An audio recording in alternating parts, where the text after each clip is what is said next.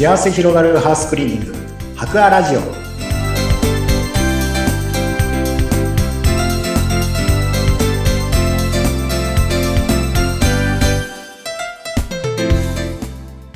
皆さんこんにちは。株式会社博アの田中洋平です。皆さんこんにちは。ナビゲーターの山口智子です。今回ゲストでお迎えしているのは株式会社博アの営業推進担当の田中井洋平さんです。よろしくお願いします。よろしくお願いします。えーさてまず田中井さんはこの博アに入って今何年ぐらいやってらっしゃるんですか？まあ博アに入ってちょうど5年目ぐらいになりますね。うんうん。はい、その前は別のお仕事だったんですか？はい、その前は営業の仕事をずっとやってきてまして。ええはい、あの飛び込みの営業を中心にはい、やってきていたので、ええ。はい、全く違う、ちょっと業界の方にはい。来たっていう感じで、はい、え、本当に飛び込みの営業もすごく大変だったと思うんですが、またはい。そこから全く違うハウスクリーニングの世界にということですよね。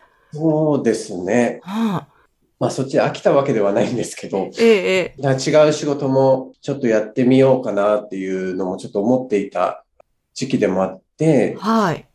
まあそれで社長とも面識あったので、うん。こういう仕事をしてるっていうような話も聞いていて、ええ、えはいえ、できるかどうかっていう不安の方が多かったんですけど、うん。とりあえずやってみようかなっていう。わかんないけど、とりあえずまた一から学んでみようかなと思って来たっていう感じですね。はい、へえ。何も知らない状態から。うんはい。いかがですか？その何も知らない状態からスタートしてみて、初めはいかがでしたか？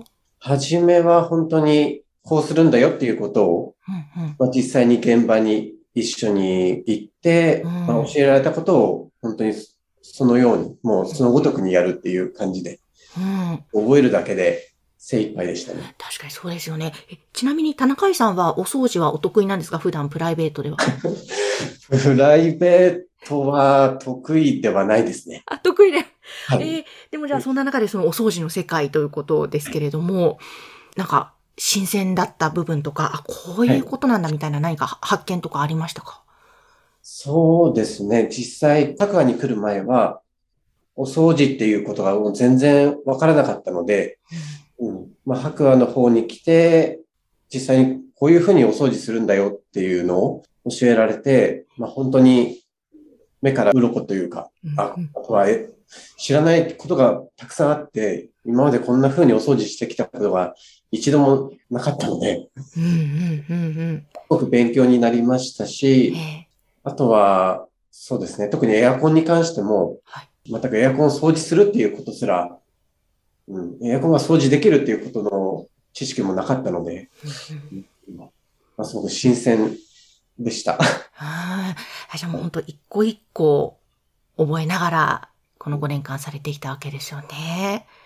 うんやっぱり今現在もその個人のお客様のお家の現場を掃除するとか、あと、例えば飲食店を掃除するとか、そういったものがメインでいらっしゃるわけですか？そうですね。一般家庭のお掃除に行ったりとか、あとは病院だったり、まあ法人の大きいこう会社さんのお掃除に入ったりもすることが多いですね。うんはいなん。かもともとね、飛び込みの営業をやってらっしゃったということですけども、営業の業務とかもやっているんですか、今。はい。営業の方も、まあ、現場に行きながら、まあ、その、片手まではないですけど、まあ、あの、営業の時間ももらったりして営業の方もやってます。えええ、例えばですよ、その営業というのは何かお掃除の機会をお勧めするとか、そういうことなんですか？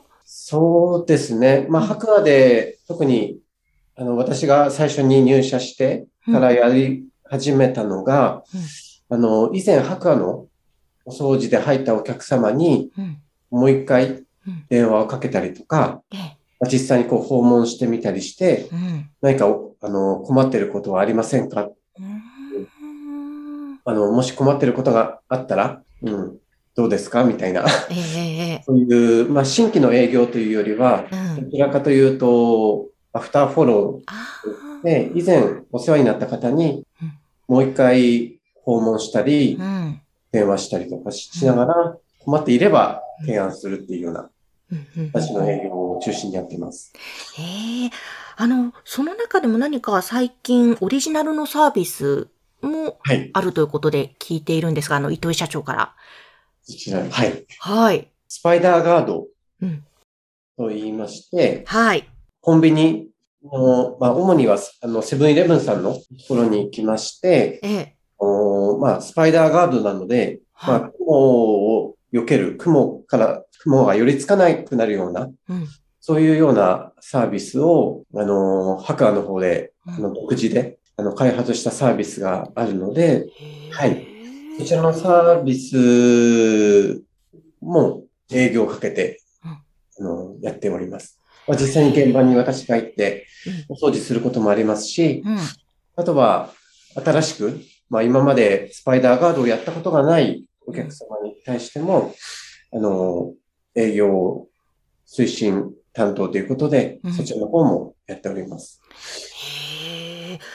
あの、これ、雲対策って、はい。例えば、そうね、コンビニさんとかだと、お店の外とか、上の方とか、看板とかになんか巣を作って、雲だからね、巣を張ってみたいなイメージですけど、そういうものを寄せ付けない何か特別な対策があるんですか？そうですね。具体的には、あの、看板、うん。コンビニにあるあの看板とうん、あとは軒店。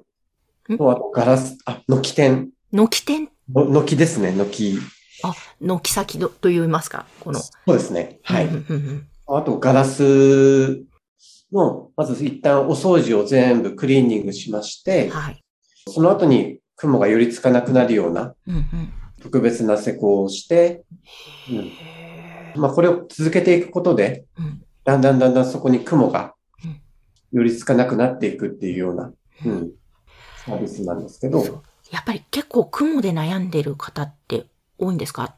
そうですね。雲で悩んでる方は多いですね。まあ、やっぱりそういう声もたくさん、あの、オーナーさんとか店長様からうん。うんお聞きすることが多くて、うんうんうん。やっぱり、こう、簡単に雲を払ってもはい、どうしてもすぐ雲がまた寄ってくるっていうことで、はい。もうその繰り返しで、うんうん。もうとにかく困ってると。雲と何年も活動してきたっていうようなうん。オーナーさんもいらっしゃったりとか、うん。これスパイダーガード、はい。名。前かっこいいですけどね。スパイダーガード 導入して、そうですね。その後。反応いかがですか？やっぱり、あの、全然、スパイダーガードすると全然違うっていう声が圧倒的に多くて、うん、ほぼほぼ一回スパイダーガードのお掃除をすると、うん。もうやめないというか、うん。だいたいリピーターになる方が多くて、はい。へー90%以上のところはリピートしてくれてます。おー、すごい。90%以上リピートって。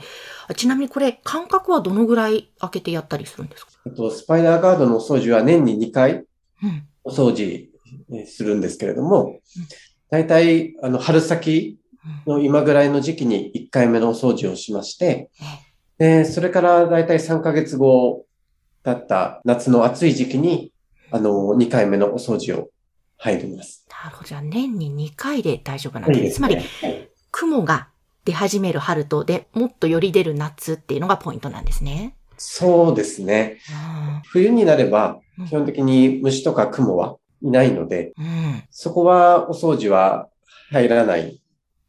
でも、まあ、春先ちょうどまた出始める時に入ることで、はい。だいたい1年を通して、うん。あの、綺麗に店舗の方は保たれるかなっていうなるほど。はい。あの、とても個人的に気になってることがあって、あの、はい。店舗ではないので、私は普通の集合住宅なんですけども、はい。雲が出るんですね。で、雲の巣はあんまりどこにあるのかわかんないんですよ、外見ても。はい。で部屋の中にちっちゃい雲が、ねやはり特に夏に現れるんですね。はい。こういう個人宅にスパイダーガードとかはできるんですか？個人宅にもで大丈夫ですね。できますね。個人宅でやってるところもうん、何件かうん、ああるんりますねですね。。はい。えやっぱりその外にどっかしらあるはずであるその雲の巣を撃退すれば部屋の中でも現れないんですか？